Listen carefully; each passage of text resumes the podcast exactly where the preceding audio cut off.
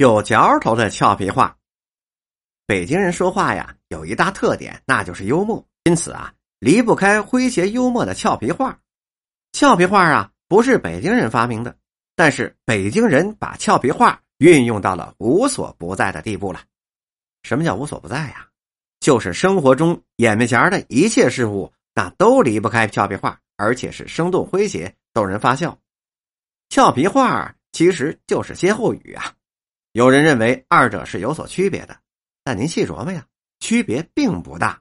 所谓的歇后语是把要说的话分为两个部分，前一部分呢是电话，打比方或者是隐语；后一部分呢是词义的解释，也是可以省略的，让人会意或者是猜测。因为前部分说的话是诙谐幽默，所以人们才叫它是俏皮话。通常俏皮话一定要有歇后，也就是说，真正要表达的意思是在后面。比方说。屎壳郎进花园，不是这里的虫啊。屎壳郎进花园在前，不是这里的虫在后。但这句话要说的不是这里的虫。俏皮话不见得都是俏皮的、引人发笑的，但一定是要耐人寻味的，让人有琢磨它、猜测、品赏它的兴趣。比方说，门头沟的骆驼倒霉，被窝里打拳，您算第几把手啊？肚脐眼插钥匙，开心，麻子不是麻子，那是坑人等等。如果只说前半部分，您肯定觉得好玩，想知道后半部分，这也就是俏皮话的语言魅力吧。看似是通俗的，实则是深邃的。俏皮话的功能是打比方、说道理，所以后半部分可以有多重的解释。但一旦约定俗成了，它就不会改变了。比方说。肚脐眼插钥匙，后半部分的解释是开心。其实啊，还可以有若干的解释，比方说找错地方了、不合槽了、什么眼神啊等等。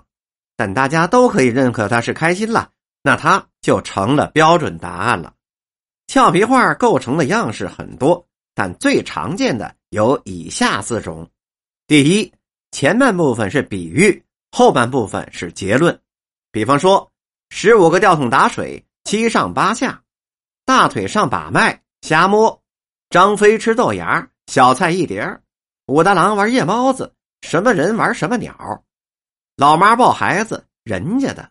第二，利用前面的谐音，换一个角度来解释，产生了诙谐的效果。比方说，嗑瓜子儿嗑出个臭虫来，什么人都有。断了弦的琵琶，没法弹了。三九天的冻豆腐没法办了，饭馆里的菜老抄着。三，前面设置一个语境，也就是词语啊，后面进行出人意料的解释，体现了其俏皮话的味道。比方说，锅盖上画了个鼻子，好大的脸呢！狗带嚼子，胡勒，胡萝卜就酒，嘎嘣脆，瞎子磨刀，快了。四。利用前半部分的多音字跟同义词，后半部分巧妙的接话茬，产生诙谐的效果。比方说，姓何的嫁给姓郑的，正合适；巧他爸打巧他妈，巧极了。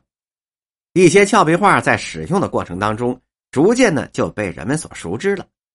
于是去掉了后半句，保留了前半句，或者是保留了后半句，去掉了前半句。演变为了北京的土话，比方说天桥的把式，光说不练，保留了天桥的把式，人们也知道是指光说不练。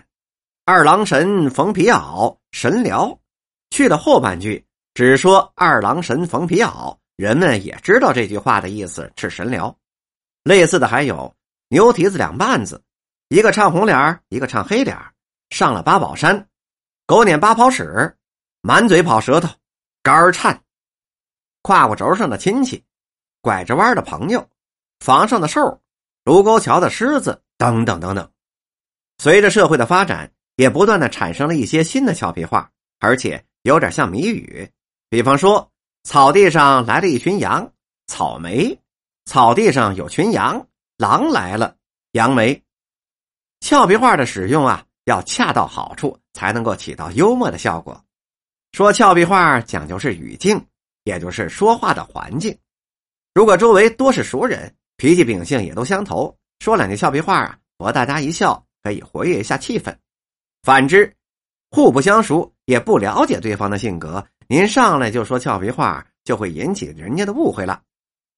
这是和尚头上的虱子，明摆的事儿，您说是不是啊？所以呀，单纯为了追求幽默，滥用俏皮话，会适得其反。